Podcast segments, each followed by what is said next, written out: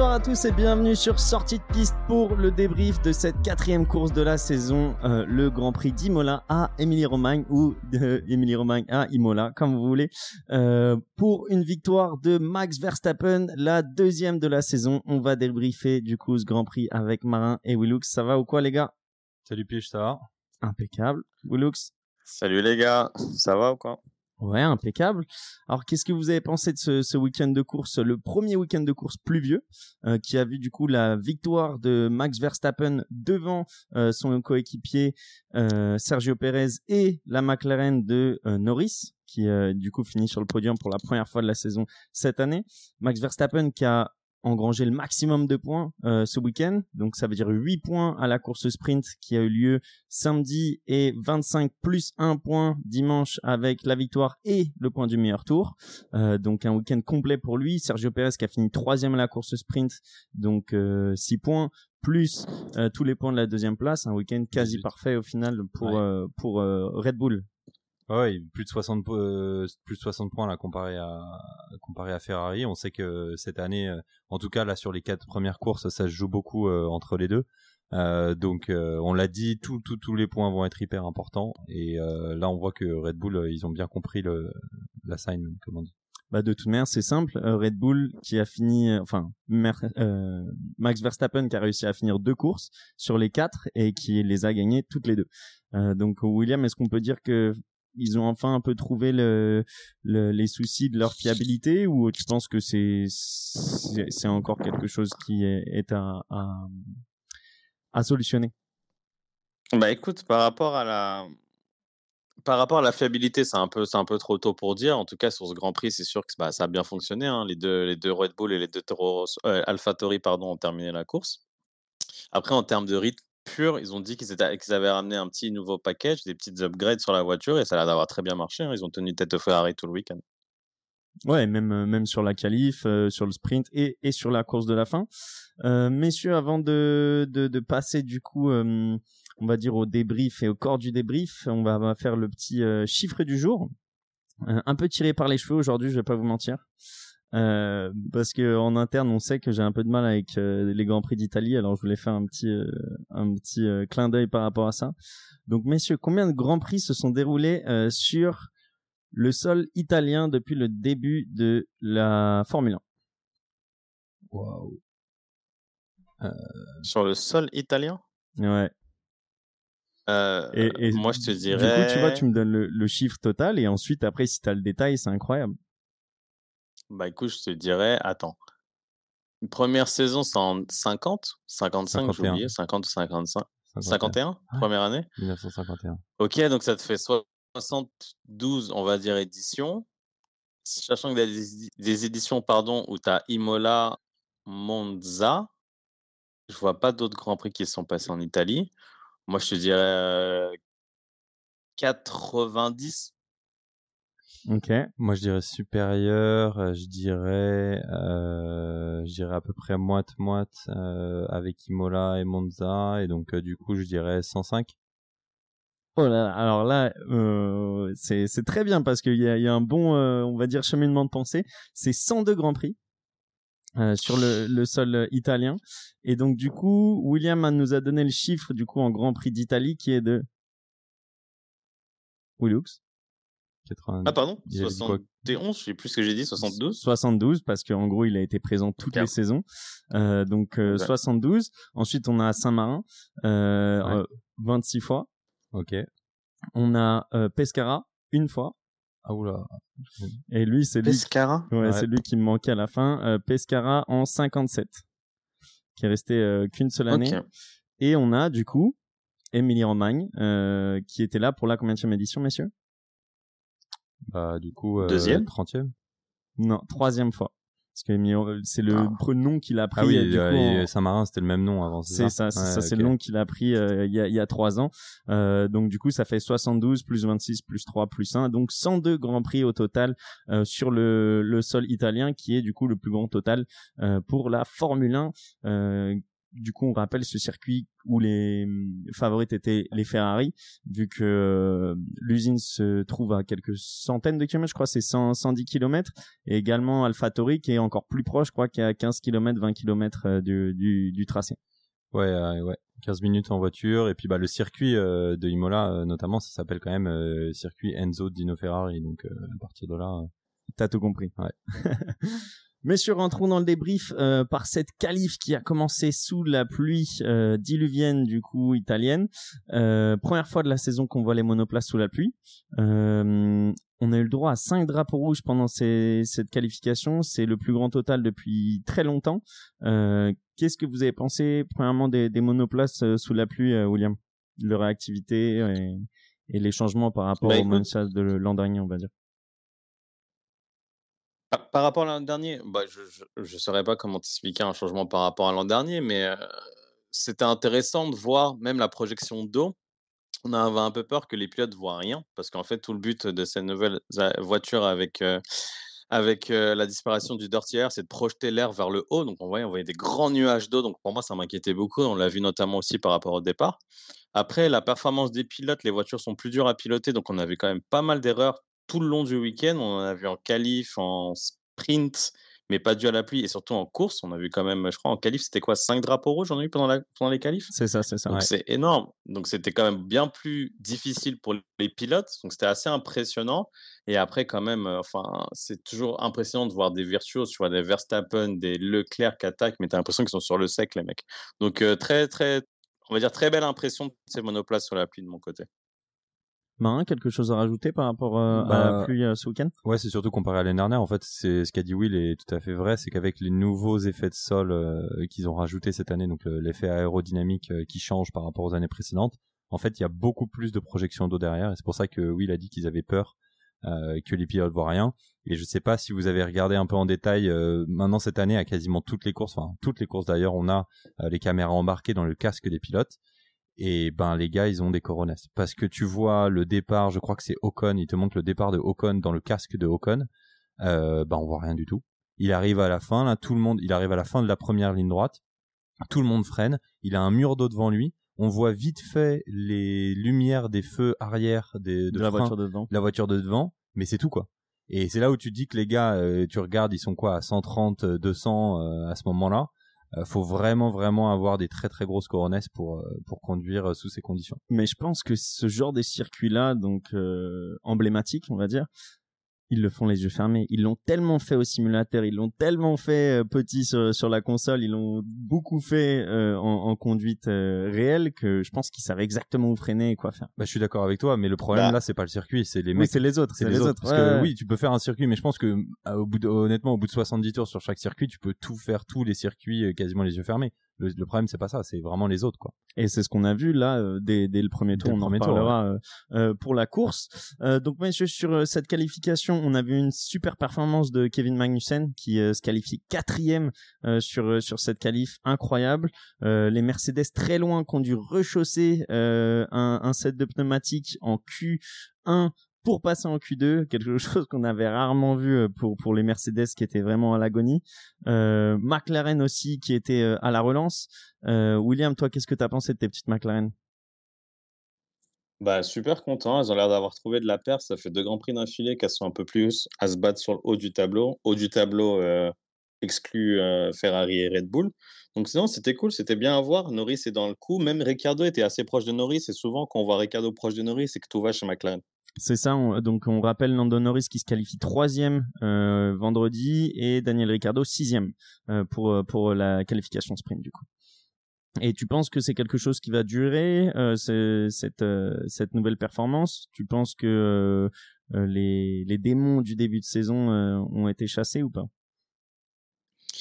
Euh, là, c'est un peu compliqué à, savoir encore. C'était assez atypique. Il y avait de la pluie, etc. Imola, c'est pas forcément un circuit qui est très représentatif de ce qu'on va voir sur le reste de la saison. Euh, je continue à dire que jusqu'à Barcelone, on va pas voir grand-chose de très significatif. À partir de Barcelone, avec toutes les évolutions et le début de la saison européenne entre guillemets, c'est là que vraiment on pourra juger les performances des écuries. C'est clair. Après, je voulais remarquer un truc. Je sais pas si vous l'avez vu. Euh, c'est un peu plus sur le sprint et sur la course, mais euh, on voit que les, les, voitures se suivent beaucoup plus facilement. Euh, du coup, ce qui a été une volonté de la FIA avec cette nouvelle régulation en, 2022 sur ce trajet, alors que l'an dernier, on a un souvenir où les, les, les différences se faisaient beaucoup plus facilement. Là, les voitures arrivent à se suivre pas forcément à se dépasser euh, quand on voit Hamilton derrière euh, euh, derrière Gasly. Mais je trouve que c'est c'est super intéressant. Même on a vu des dépassements à des endroits qu'on n'a pas forcément l'habitude dans la chicane ou vers la, la, la, dernière le dernier secteur.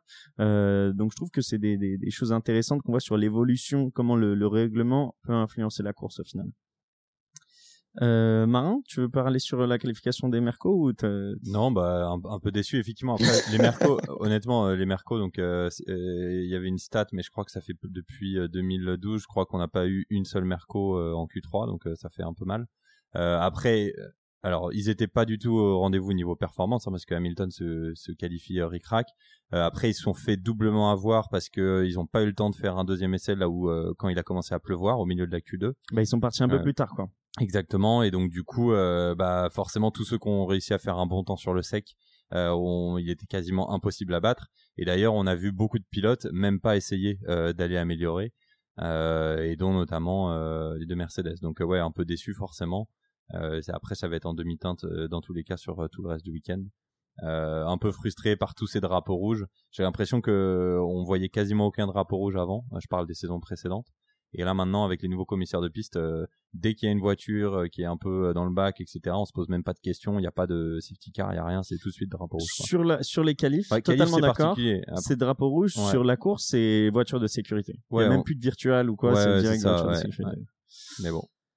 Donc pour cette qualif, euh, on a déjà Sainz qui est parti à la faute, euh, du coup qui a pas pu faire de run euh, en, en, Q1, mais du coup qui est parti de la dixième place en, pour le sprint. Et on avait aussi euh, Magnussen euh, qui fait un super temps, aussi grâce du coup au fait des drapeaux rouges, etc. Même Max Verstappen n'aurait peut-être pas décroché la pole position si Leclerc avait eu le temps de faire un autre run avant avant la fin du, du compteur. William, toi, cette performance de Magnussen, tu l'expliques que par ce c'est ce climat ou euh, tu penses qu'il a, il a vraiment les dents qui rayent le parquet cette année?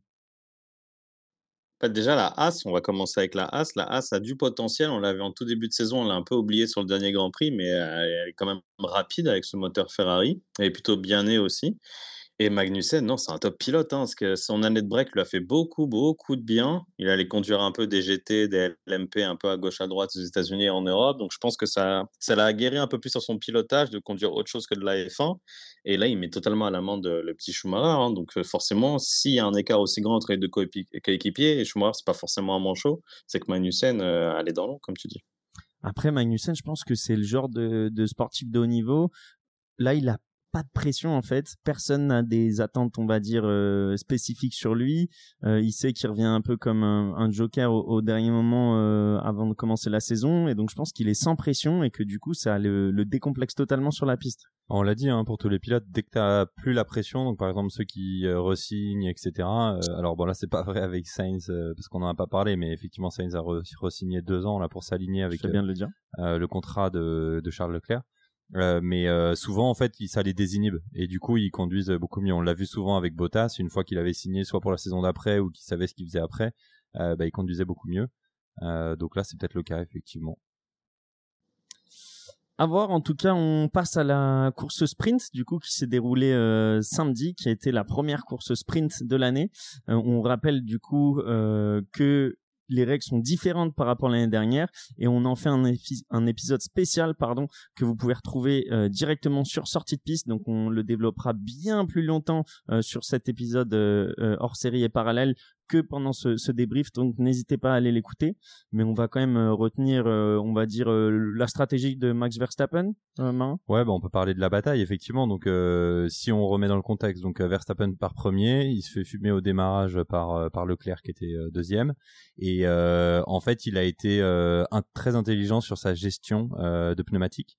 Euh, contrairement à Leclerc qui est forcément un peu tabassé dès le début pour euh, pour essayer de mettre de l'écart pour prendre de l'avance mhm. et euh, vu qu'il était vu qu'il était devant il a eu beaucoup de comment dire, pardon, non, c'est pas ça que je voulais dire, c'est que je voulais dire en gros, il a eu plus de dégradation de pneus que Verstappen, vu qu'il a beaucoup utilisé sa gomme notamment au début, et en fait, bah, sur les derniers tours, Verstappen l'a logiquement rattrapé. Donc très bonne stratégie de la part de, de Red Bull pour justement conserver le, la pole qu'ils avaient eue lors de la qualif. Ouais, je pense qu'il il a pas stressé. Surtout, euh, il y avait, euh, je sais plus si on avait des échanges micro pendant la euh, le sprint, je, crois pas, mais on l'a senti même en une, interview d'après course qu'il a pas stressé, qu'il s'est pas euh, déconcentré une fois qu'il s'est fait dépasser par Leclerc. Et on sait que euh, un championnat du monde, ça joue à, pas beaucoup de choses. On lui a souvent reproché son manque de, de maturité. Et là, c'est c'est peut-être quelque chose qui prouve qu'il a fait euh, des efforts. Qu'est-ce que t'en penses, Willux à la fin, c'est une course sprint où entre la première et la deuxième place, tu as un point d'écart. Donc, que tu sois deuxième ou premier, ça change pas grand-chose. Euh, il a été malin. Je pense aussi que Leclerc, je le vois pas. Ah, ok. dans un premier temps, je pensais Leclerc. Ah, Leclerc, encore, t'abuses. Putain, pas de, pas d'intelligence de course. Tu tapes dans tes pneus comme un bourrin, c'est pas possible. Mais je pense juste que la Ferrari était pas très, très bien réglée. Elle a juste mangé ses pneus parce que c'est quand même assez étonnant qu'ils aient dégradé aussi facilement, sachant qu'il avait pas l'air de mettre un grand écart avec Verstappen. Donc, je pense pas qu'il tapait non plus plus que de raison. La Ferrari était pas très, très bien réglée. Leclerc a pas très, très bien géré ses pneus. Verstappen, comme tu dis, était très calme. A fait sa course, qu'il soit premier ou deuxième. Lui, ça lui changeait rien du tout. Et euh, voilà, il a réussi à manger Leclerc, mais il n'y a pas eu d'ascendant, je pense, psychologique d'un des deux côtés. Même Leclerc était assez calme à la fin de la course. Il disait, bah voilà, il m'a eu, point, tant pis, tu vois, c'est qu'une course sprint au final. Il y, a, juste un point sur lequel euh, je veux rebondir sur ce qu'a dit Will, où je suis pas trop d'accord, c'est euh, le fait que ça vaut rien. En fait, euh, on, en parle pendant l'épisode Focus sur le sprint, donc allez écouter, mais en fait, on l'a vu l'année dernière, chaque point va être décisif. Quand on voit, ils arrivent à Abu Dhabi avec un point d'écart, bah peut-être que la différence de points là où il s'est dit bon vas-y c'est pas grave je suis premier au lieu de deuxième peut-être sera la différence à la fin à Abu Dhabi pour avoir ou pas le titre. Ouais, mais... Euh, je, je, comprends ton point de vue, mais à, l'inverse, une saison c'est super long et tu es au quatrième Grand Prix de la saison. Tu peux pas faire ton 20 tours et on va avoir exactement la conversation pendant la course. Pour la course, c'est ce que j'allais dire. mais tu peux pas avoir cette mentalité après quatre courses. Ok, tout point est important, mais bien finir c'est aussi mieux. Donc tu vois, Verstappen, son côté, on fait sa course tranquille et on voit ce qui se passe pour moi, c'est beaucoup plus intelligent qu'un Leclerc jusqu'au boutiste au bout de la quatrième course. This is a marathon, not a sprint. comme dirait Abakou. En tout cas, n'hésitez pas à aller écouter l'épisode bonus sur euh, le format sprint de la saison 2022 euh, qui est disponible dès maintenant. Euh, et nous, on passe directement à la course. Je voulais qu'on commence par les Ferrari, vu qu'elles étaient favorites. Les deux, Sainz et Leclerc. Comme ça, au moins, vu qu'on a parlé beaucoup de Leclerc et de Sainz, déjà, au moins, on aura, on aura tout traité. Saints, euh, la poisse Saints, euh, Saints qui, qui prend le mur euh, en, en qualification, en sprint, il remonte bien. Et premier tour de la course, il, il, remonte et au final, il a une petite collision avec Ricardo. Avec Ricardo qui fait partir du coup dans le bac à gravier. Ricardo arrive à repartir sur le côté et lui au final bah non, euh, il n'arrive pas à repartir et il doit abandonner pour la deuxième fois d'affilée alors que comme l'a dit Marin il y a quelques minutes, Ferrari l'a prolongé jusqu'en 2024 donc les euh, deux équipiers Ferrari ont le même contrat euh, dorénavant. un week-end à oublier pour Saints. Ouais, euh, Ferrari ils sont à la maison donc euh, ils ont beaucoup de pression. Il y avait les tifosi qui étaient là présents et beaucoup d'attentes en fait plus que de pression d'ailleurs. Et je pense que eux-mêmes se la mettent euh, automatiquement hein. quand, quand c'est ta, ta, home race comme on dit, tu, tu te mets de la pression toi-même. par contre, par contre, ouais, c'est c'est hyper dommage parce qu'en fait ils tuent complètement la course. Euh, et puis à la fin, euh, Leclerc, on revient sur l'intelligence. On va pas aller en détail parce qu'on vient d'en parler, mais euh, ce que disait Will, on revient sur l'intelligence de course de Leclerc qui justement perd 4 4 5 places juste à la fin. Ça veut dire que là Red Bull prend 60 points par rapport à eux, c'est juste énorme quand tu sais que c'est la personne qui, qui te suit quoi. Juste pour finir pour pour parler de, de Sainz avant de passer à Leclerc, pour toi Marin, entre les deux, Ricardo, euh, Sainz, est-ce qu'il y en a un plus fautif que l'autre? Est-ce que l'espace est laissé? Comment ça C'est quoi ton opinion sur ça? Bah, j'aurais tendance à dire que, enfin, comment dire? Bah, j'aurais tendance à dire à peu près la même chose que les euh, que les commissaires, hein. c'est que c'est un peu un fait de course où euh, l'espace est laissé, mais en même temps t'es à 100 100 100 km heure sous la pluie. On je viens de dire justement qu'on voyait pas grand chose. donc voilà, je pense que c'est juste un fait qui est qui est malheureux. Ah, le capital sympathie pour Ricardo. Ça, c'est ça, c'est gentil. Ça. Non, non, marin, c'est un gars bien. Si c'est Stroll, tu lui aurais tapé dessus, mais. non, non. Ouais, c'est vrai, peut-être. Latifi, j'aurais tapé dessus. Mais non, non, mais en, vrai, ouais. Et d'ailleurs, tu vois, honnêtement, je pense que effectivement, Ricardo, il a compris qu'il était, il avait quand même sa, sa, part de responsabilité. Juste après la course, il va toquer au motorhome de Ferrari pour aller s'excuser directement, chose qu'il n'y a pas beaucoup de pilotes, pilotes qui font avec leur ego, etc. Euh, donc là-dessus, c'est c'est une bonne chose de la part de Ricardo. William, euh, toi, est-ce que tu as vu comme moi sur les ralentis que le train arrière de Ricardo a un peu euh, sous-viré en fait à la quand, il a passé le premier vibreur, enfin juste à côté du premier vibreur quand il a pris la peinture? Je pense qu'il a dû un peu freiner et que ses roues ont parti et que c'est ça qui l'a emmené à taper euh, Sainz ou t'as vu les choses différemment? Alors, le train arrière, il survire, ça veut dire qu'il glisse. Et en fait, comme tu dis, tu le dis très bien, c'est que piste mouillée, un tout petit peu de survitesse. Il veut aller plus le, il veut freiner le plus tard possible pour garder la position, en tout cas gagner la position sur, euh, par rapport à Sainz. Il touche le vibreur intérieur, c'est mouillé, ça glisse. Ben, tout, truc euh, très bête, ça glisse. Sa voiture part vers l'avant, il essaie de rattraper, ça glisse un peu vers l'arrière et il touche Sainz. Enfin, c'est 100% de sa faute, malheureusement. Ça arrive. Sainz, on voit très bien sur son on-board, enfin, il essaie de, vraiment de faire tout l'écart, l'extérieur du virage, parce qu'il sait que Ricardo est là et il y a risque de contact. Pauvre Sainz, en fait.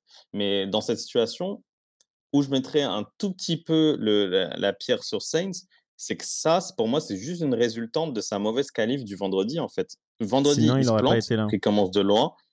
Bah oui, sinon il aurait peut-être, on ne sait jamais, mais peut-être une ou deux places plus haut sur la grille. Donc, évidemment, le plus haut tu es sur la grille, bah, le moins de chances que tu te retrouves dans une situation en milieu de peloton. Bon, là, c'était le haut du peloton quand même, de te faire rentrer dans un accrochage. Et très mauvais démarrage des deux Ferrari aussi. On n'en a pas parlé, mais c'est ah, lié à ça aussi.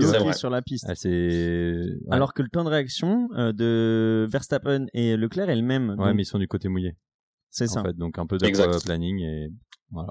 Et c'est aussi pour la même raison que le DRS a été activé que très très euh, tard dans cette course parce qu'en gros même si la, la, le tracé on va dire la ligne principale était sèche euh, la ligne de dépassement ne l'aurait pas été et du coup ça aurait mis les, les pilotes euh, en danger. C'est ce que la FIA a rapporté euh, après la course. On a entendu Marin sur Leclerc. William t'as quelque chose à rajouter? Est-ce qu'il était trop gourmand? Est-ce que c'est ces vieux démons d'il y a deux ans à trop vouloir pousser trop vouloir de points qui, qui l'ont vraiment mis dans le dans le dur? On répète que du coup, à 10 tours de l'arrivée, il a attaqué très fort sur les deux chicanes et euh, sa, monoplace a sauté, il a fait une, tête à queue, il s'est retrouvé euh, collé à la barrière, il a pu repartir et il n'aura perdu qu'au final que euh, trois places vu qu'il finit la course sixième. Ce qu'il a fait, ça a remonté énorme. En fait, ce qui est intéressant déjà, il faut savoir que moi, ce qui m'a impressionné, c'est que pendant tout le Grand Prix, lorsque Leclerc était derrière Verstappen Perez, sur ces deux chicanes, il gagnait entre 3 et 4, voire une demi-seconde juste la manière, vous voyez comment le premier virage à droite, enfin la première chicane sur la droite, à quel point il la coupe, il monte dessus. Et je me disais, mais c'est un, mais c'est un fou malade. Comment le mec a une confiance absolue dans sa voiture. Et malheureusement, là, c'est peut-être quoi Un centimètre Peut-être deux centimètres qui le prend trop à droite. La voiture rebondit, il part, il la perd. Je lui en veux parce que c'est pas des erreurs que tu fais en tant que champion du monde. Il faut savoir gérer son attaque, son risque. Ça, c'est une erreur qui est vraiment stupide. Il perd 7 points. C'est pas énorme non plus, mais quand même, il perd 7 points. Et tu vois, pour moi, ces 7 points, c'est beaucoup plus grave que le point de, entre premier et deuxième à la course sprint. C'est une erreur qu'il doit pas faire. C'est une erreur que tu peux pas faire contre Verstappen parce que lui, Verstappen, ses erreurs, il les fait pas. Maintenant, c'est une machine de guerre, Verstappen. Enfin, c'est un métronome. Après, dans sa défense, ce qu'il faut quand même remettre dans le contexte, ça fait peut-être 10-15 tours que Pérez et, euh, euh, Leclerc étaient totalement à la limite. Quelques tours avant, sur la même chicane, Pérez tire tout droit. Il prend même pas la chicane, il va tout droit. Il fait une erreur aussi, donc les deux étaient à la limite. Pérez, après le Grand Prix, le dit j'aurais pu faire l'erreur autant que Leclerc. Même Verstappen le dit ça, ça aurait pu être n'importe qui. Enfin, c'était tellement à la limite. Mais c'est là que j'en vois à Leclerc c'est que te mets pas dans cette limite pour gagner une place sur le podium. C'est pas grave, c'est une longue saison. Là, ce que tu as perdu, et même dans ton ego, l'image que tu renvoies, ce que tu fais par rapport au tifosi, tu même pas sur le podium, c'est dommage. Tout le contexte est dommage. Là, il n'a pas pensé euh, la plus, big picture. C'est la différence avec l'expérience. en vrai. Mm. Bah frustration surtout, je pense, de pas pouvoir dépasser euh, Pérez parce qu'il a eu plusieurs occasions avec les passages au stand et même euh, euh, quelques tours avant où, où qui est, qui est ce, ce souci.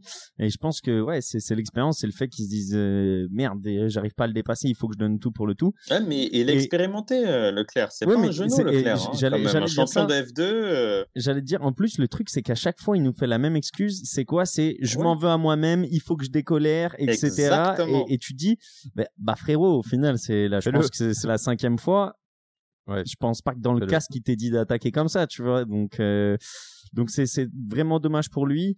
Euh, on a vu que euh, les réponses après la course étaient euh, fidèles à lui-même, donc il a dit qu'il prendrait plusieurs jours pour pour faire faire le topo, mais c'est très dommage. Passons à l'autre écurie qui était à la maison et notamment à Tsunoda euh, qui fait une très belle course à, à domicile comme je l'ai dit juste avant il double euh, monsieur Vettel euh, sur les, les derniers tours pour finir du coup euh, juste derrière Charles Leclerc parce que Charles Leclerc le dépasse aussi juste après donc il finit septième euh, très belle course pour lui alors que Gasly euh, finit finit euh, loin derrière euh, De toute façon, donc Gasly Ocon, les deux Français là sont très mal qualifiés. Hein. Ils passent pas la, ils passent pas la, Q, la Q1. Euh, effectivement, course en grosse demi-teinte. Mais après, on a vu des très bonnes choses sur la AlphaTauri depuis les trois dernières courses euh, précédentes. Euh, donc en fait, je pense que c'est juste exploiter le potentiel. Après, voilà, Gasly quand il sort, il dit euh, je comprends pas ce qui m'est arrivé. J'ai une voiture pour être normalement pour jouer dans le top 10. euh, donc j'ai pas moi non plus la réponse, Gasly- tu vois, mais Gasly il commence assez loin dans la course avec l'accrochage qu'il a eu avec Zou. Malheureusement, où il était passager, c'était pas de sa faute. Bah, c'est comme ça. hein, Il a commencé loin, il a essayé de remonter, mais bon, il a pas eu de chance. Après, par contre, ce qu'il faut quand même noter, c'est que Gasly, il arrive à garder derrière lui Hamilton, quand même, cette fois champion du monde, pendant, euh, je sais plus combien de tours, mais pendant une très très grosse partie de la course. Euh, donc ça, là-dessus, c'est quand même euh, assez, euh, je dirais pas impressionnant, parce que c'est aussi dû au fait que Hamilton n'avait pas la voiture pour aller vraiment se battre. Mais après, à deux voitures à peu près égales, parce qu'on voyait qu'ils y restaient tout le temps sous la seconde, euh, c'est aussi les skills de, de, de défenseurs et de pilotes qui, euh, qui rentrent en jeu. Et là-dessus, euh, Gasly a été plutôt bon. Mais on savait qu'il était déjà plutôt bon en défense. Euh, là, il l'a montré aussi ce week-end. Et sur Tsunoda, du coup, vous pensez que le monsieur commence à avoir la tête dure et, et commence à, à prendre la mesure de la Formule 1 Bon. Ok. Euh, alors, non, non, mais moi je dirais, euh, je dirais que on peut, oui, mais en même temps c'est compliqué de dire. S'il y a une course où il finit euh, derrière, on dit ah bah Tsunoda il, arri- il, non, il mais arrive là, pas. tout le week-end est solide quand même. Ouais, ouais, non, tout le week-end est solide, c'est sûr. Mais euh, je pense que leur voiture est solide et qu'il faut que les deux ils arrivent à sortir le potentiel à chaque fois de la voiture, quoi. Hmm. Donc Ouliang, ali- aligné là-dessus? Oh, moi, enfin, rien de dire de plus. Je pense qu'il a très bien résumé Marin. Après, moi, Tsunoda, il m'a vraiment impressionné sur ce Grand Prix. J'espère qu'il va juste répéter. C'est le plus dur, c'est de répéter l'effort. On verra sur le prochain Grand Prix. Exactement la consistance. Donc, on verra. On verra. Mais c'est prometteur. C'est le Tsunoda qu'on attend depuis l'année dernière. hein. Ça commence à faire un bout de temps. hein. Passons à Mercedes. Du coup, on a parlé de Hamilton qui finit euh, du coup 13e, euh, Russell qui finit 4e, un grand espace entre les deux. Euh, on a entendu Toto Wolff prendre le micro dès la fin de la course euh, pour parler à Hamilton et dire euh, désolé de t'avoir donné une voiture comme ça. Ma question est simple et j'ai pas envie qu'on en parle longtemps. Est-ce que il y a une news que j'ai manqué Est-ce que les deux avaient la même voiture? Est-ce qu'ils n'avaient pas la même voiture? Marin, tu sais Euh, pour moi, ils ont la même voiture. Pour moi, je pense que juste Hamilton, il n'y arrive pas là avec celle qu'il a sous les mains en ce moment. Effectivement, Russell fait une meilleure performance que lui, mais pas non plus genre démentielle. Euh, là où euh, Oh, Russell, il Attends, lui attends. met une demi-seconde en qualif. mais oui, mais c'est pour ça que je dis qu'il fait une meilleure euh, performance que lui. Là où je dis que c'est pas démentiel, c'est que la le très grand écart euh, et après on peut en débattre, hein, mais le très grand écart sur la course est aussi dû pas mal à des, des faits de course et un peu de chance et après surtout à la très bonne gestion. Là où Hamilton a été très mauvais euh, ce week-end, c'est qu'il est resté trop longtemps derrière Gasly et puis après bah c'était trop tard. Il était derrière un train, il y avait Albon devant pareil qui euh, qui bouchait tout le monde et du coup bah voilà c'est devenu il y avait un train de voiture pendant il était euh, horrible ce train. il était horrible. chiant. Tout le monde Et- a le DRS, tout le monde Ouais. fait rien. Oh. Et bon, et après, bon, il y, a- il y a quelques trucs, tu vois, genre la FIA, et- enfin, voir moi, ça m'a fait forcément mal au cœur, hein, mais voir Hamilton avec un drapeau bleu pour devoir laisser passer Verstappen, Ah. forcément, les c'est mots quelque de chose qu'on n'aime pas voir. Les mots de crâne qu'il devait avoir à ce moment-là. Et puis il y a un, euh, il y a un, je, enfin je vais pas le traiter, mais voilà, il y a un mec de la FIA qui euh, décide d'afficher sur l'écran euh, la différence de temps entre Verstappen et Hamilton. C'est la FIA qui décide. C'est là bien sûr. C'est pas le- C'est la production, l'équipe de production de la FIA, c'est pas Canal. Et euh, il y avait marqué plus 77 secondes, chose qui n'est jamais, jamais, jamais fait. Euh, je vous mets au défi de retrouver des, des courses, ou alors peut-être quand c'est le même équipier, mais ça m'étonnerait, pour montrer euh, quand ils prennent un tour de plus. Donc voilà, je trouvais que c'était un petit peu abusé. Et au final, enfin, euh, bon bref, voilà, je, je vais m'arrêter là. Mais euh, j'en pense pas waouh. Il en a, il en a beaucoup sur la patate, Marin. Ce, ce Grand Prix là, il lui a fait mal, je pense. Ça, c'est- Non, après je le voilà, sens là. euh, c'est- Mercedes ils sont nulle part. Euh, Mercedes ils sont nulle part, faut le reconnaître. J'espère Mais- vraiment que Barcelone ça va s'améliorer, mais je mets pas tous mes euh, mes C'est espoirs non plus. compliqué Quoi. de dire ça. Tu dis qu'ils sont nulle part, mais Russell finit P, P4. Donc, en fait, il y a une- pour moi, il y a une différence entre la réalité d'Hamilton et la réalité de la Mercedes. La Mercedes, ok, peut-être pas au niveau, de- non, excuse-moi, et pas au niveau de la Red Bull et de la Ferrari, mais elle n'est pas à un niveau 13-14. Non non, ça c'est sûr. ouais. Russell, s'il fait P4, c'est que vraiment Hamilton était à la rue ce week-end. Et c'est pas grave, ça arrive, c'est un grand champion. Ça arrive à tous les grands champions, à tous les pilotes d'être à la rue. Là, ce week-end, il était à la rue. Après course, il y avait une super interview de Nico Rosberg sur la Sky Sport qui interviewe Russell et lui dit Mais comment tu as fait pour mettre une pilule comme ça à Hamilton sur le week-end? Donc, Russell, qui est quelqu'un de super intelligent, très humble et qui, adore Hamilton, lui dit Non, écoute, ça arrive, c'est un week-end où euh, Hamilton, lui, avait du mal à faire fonctionner ses pneus, à les mettre en chauffe, donc à les faire fonctionner sur la fenêtre qui était euh, de capacité du pneu avec cette température, il n'y arrivait pas. Moi, j'ai réussi, je lui, il a réussi, et j'ai réussi à extraire ce que je pouvais extraire de la voiture. Donc, le potentiel de la Mercedes, il est sûrement 5-6, et il n'est pas 13. Hamilton, c'est complètement foiré, il n'y arrive pas. Je pense que ça doit lui faire aussi un petit coup au moral de se dire, mais maintenant, il faut repasser sur les fondamentaux, faut, voilà, faut que, voilà, faut que je bosse, faut que j'aille dans le simulateur, même si j'aime pas ça, même s'il met des photos sur le simulateur, faut qu'il en fasse plus, faut qu'il bosse, et peut-être qu'à un moment, très bêtement, mais il faudra qu'il regarde du côté de Russell, pourquoi lui ça marche et moi ça marche pas. Et je sais pas s'il le fait cette introspection, mais il va falloir qu'il la fasse.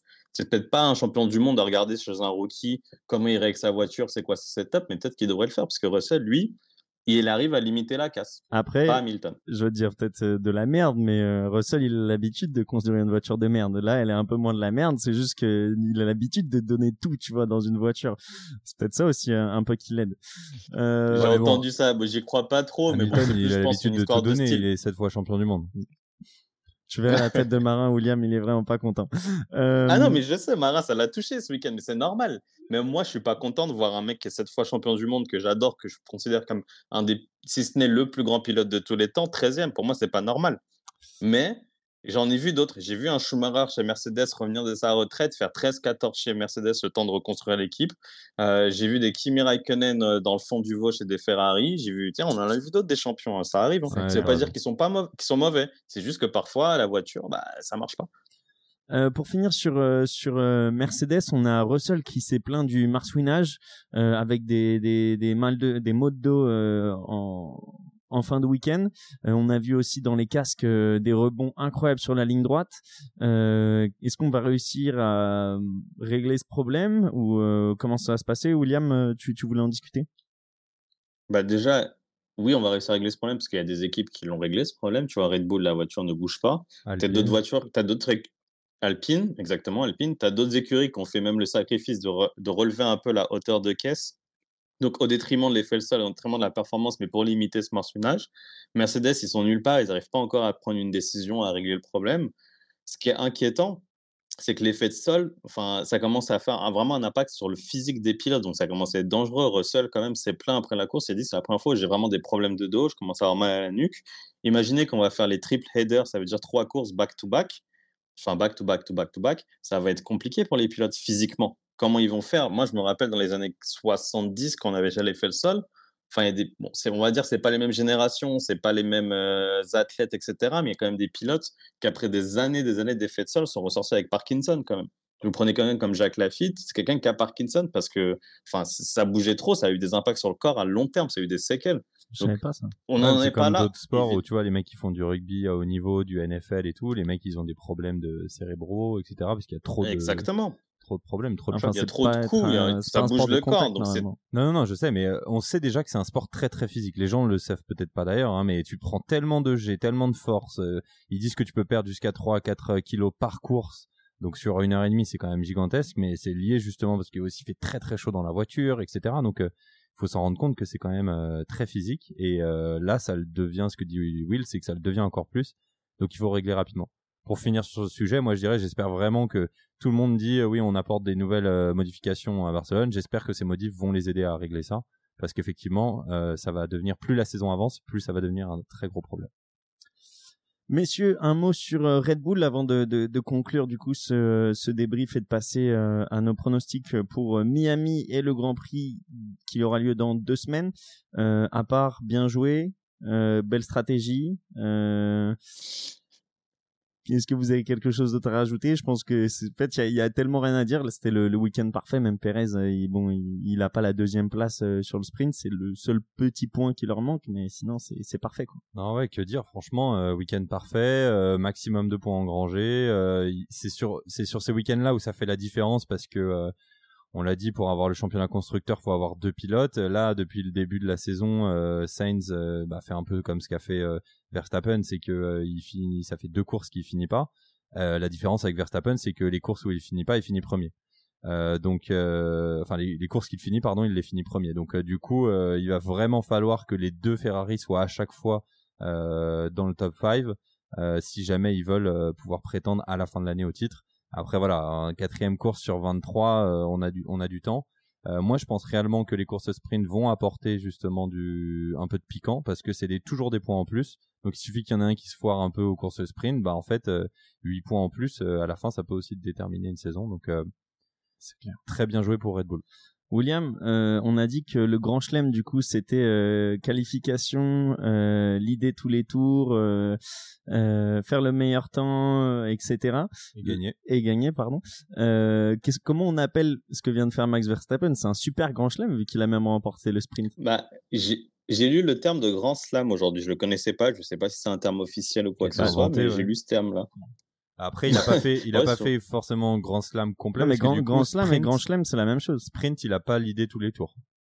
Exactement. Donc, je sais pas s'il y a une terminologie qui existe ou pas, mais en tout cas, ultra. Il a fait le grand slam parce qu'il a fait pole position, fastest lap, win et lead from start to finish. Ouais. Donc, euh, bien joué à lui. Et c'était son deuxième grand slam euh, pour euh, Max Verstappen. Bien joué à lui. J'aurais peut-être dû demander quel était le premier, mais je le sais même pas, tu vois.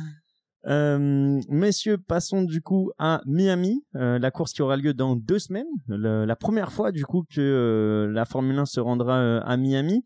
Qu'est-ce qu'on pense du tracé qui va être avantagé, Marin, selon toi? Euh, bah déjà juste pour rappeler, en fait, on est vraiment à fond, à 200% dans la stratégie de Liberty Media, qui est propriétaire des droits de la F1, qui est en fait d'augmenter la fanbase. Donc euh, le Drive to Survive sur Netflix, c'était un peu le premier step, et là les deuxièmes steps, c'est vraiment L'année dernière, euh, Austin, une des courses les plus euh, avec plus de 400 000 personnes, je crois, donc qui, a été battue euh, la semaine dernière par Melbourne, enfin il y a deux semaines. Et là, en fait, ils rajoutent deux tracés, donc Miami cette année et Las Vegas dans les années qui arrivent. donc une vraie volonté de s'étendre vers les États-Unis. ça va être très intéressant. Donc en fait, le tracé, il va être tout autour de, du stade des Miami Dolphins. Pour ceux qui connaissent l'époque de Call Me Maybe, ça vous dira peut-être quelque chose.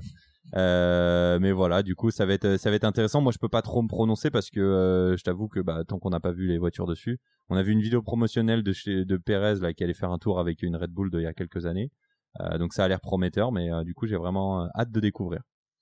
57 tours du coup 5 km 4 pour ce pour ce pour ce circuit William toi t'en sais un peu plus? Non j'en sais pas plus sous-entendu je sais rien c'est gentil non, non, non, mais au contraire, tu as très bien résumé, Marin, ce que je sais à peu près. Il a l'air d'avoir une grande, grande ligne droite et des grandes euh, parties de virage très, très rapides. Donc, je pense que ça va favoriser le DRS. Hein. J'espère que le DRS va pas être trop, trop puissant parce qu'à Imola, je trouvais qu'il était un peu fort. Donc, en espérant que ça nous fasse une bonne course. Après, ça a l'air d'être un peu ridicule, moi, juste en dehors du tracé comme expérience F1, ça a l'air très VIP, très jet set. Je sais pas si vous avez vu, il y a des photos qui tournent déjà sur Twitter où en fait ils ont créé c'est pas un lac artificiel, mais ils ont, ils, vont, ils ont créé comme une sorte de plan d'eau au milieu du circuit. Donc, ils ramènent des bateaux sur camion, ils déposent les, bateaux des, millionnaires, des milliardaires dans le petit plan d'eau. Après, ils les récupèrent, ils vident l'eau et ils enlèvent les bateaux. Donc, écologie F1, super, super. Hein, les F1 qui veut, se, voilà, qui veut se promouvoir écologie. Donc, à part ça, moi, ça me botte pas plus que ça comme circuit. Mais bon, ils verront. On peut avoir une bonne course, on sait jamais. Et du coup, on mettrait qui devant pour toi, William? J'en ai aucune idée. je mettrais Ferrari Red Bull, une des deux en face. C'est compliqué de savoir avant la course, quand même, je pense. Ouais, il parle justement de potentiellement trois zones de DRS, deux sûres et une euh, qui décideront, je pense, euh, en fonction des essais. Donc, euh, on va, ça va être intéressant de, de voir ça. Moi, je vois Ferrari et Red Bull devant parce qu'aujourd'hui, c'est eux qui ont les voitures les plus performantes. On s'attend performantes. On s'attend pas à des grosses modifications sur les autres voitures, enfin sur toutes les voitures d'ailleurs du plateau. Ce sera intéressant par contre que les cartes soient un peu rebattues, on l'espère à Barcelone, juste après. Mais voilà excitant, toujours excitant d'aller sur un nouveau circuit. Euh, en tout cas, on va attendre Saints au tournant parce qu'après euh, deux DNF d'affilée, il va falloir qu'ils reviennent. Euh, Marin qui montre les petites photos qu'on pourra publier. Ah oui, c'est clair que ça donne envie. Ok, ouais, je vois. Bah, on vous les mettra sur sur le Instagram si vous voulez aller les voir. Euh, les petites photos du coup des bateaux pour le Grand Prix de Miami. Mais oui, du coup, on attendra Saints au tournant. Moi, je pense que Verstappen il va gagner vu que je le mets jamais avec vainqueur. Euh, voilà, je prends pas trop de risques. Euh, et quelque chose d'autre à noter, messieurs, c'est que euh, le Grand Prix sera très euh, tard pour nous euh, au Moyen-Orient. Il sera à 23h30. Et du coup, oh, pour, l'Europe, il sera à 21h30. Ouais. Ça va faire bah, comme hier soir pour les élections. Fallait rester un peu debout tard, donc on va faire la même chose. C'est ça. donc, donc, et ça sera là-bas 15h30, j'imagine? Ouais, 15h30. Ouais. ils auraient pu faire un peu plus tôt quand même. Messieurs, merci beaucoup. Euh, messieurs, dames les auditeurs, je vous rappelle que on a sorti un petit bonus hors série sur focus pardon sur euh, sur euh, les la course sprint de 2022 et son nouveau format donc n'hésitez pas à aller écouter ça et on se retrouve du coup dans deux semaines pour le débrief de Miami. Merci beaucoup messieurs. À toutes. À toutes. Vous êtes de plus en plus nombreux à nous écouter, ça nous fait énormément plaisir. Alors merci pour ça et n'hésitez pas à aller nous suivre sur les réseaux sociaux, Instagram, Twitter, sortie de piste pour ne rien manquer des dernières actualités. Et aussi n'hésitez pas à aller nous mettre 5 étoiles sur Apple Podcast et Spotify, ça nous aide beaucoup dans le référencement. À très bientôt.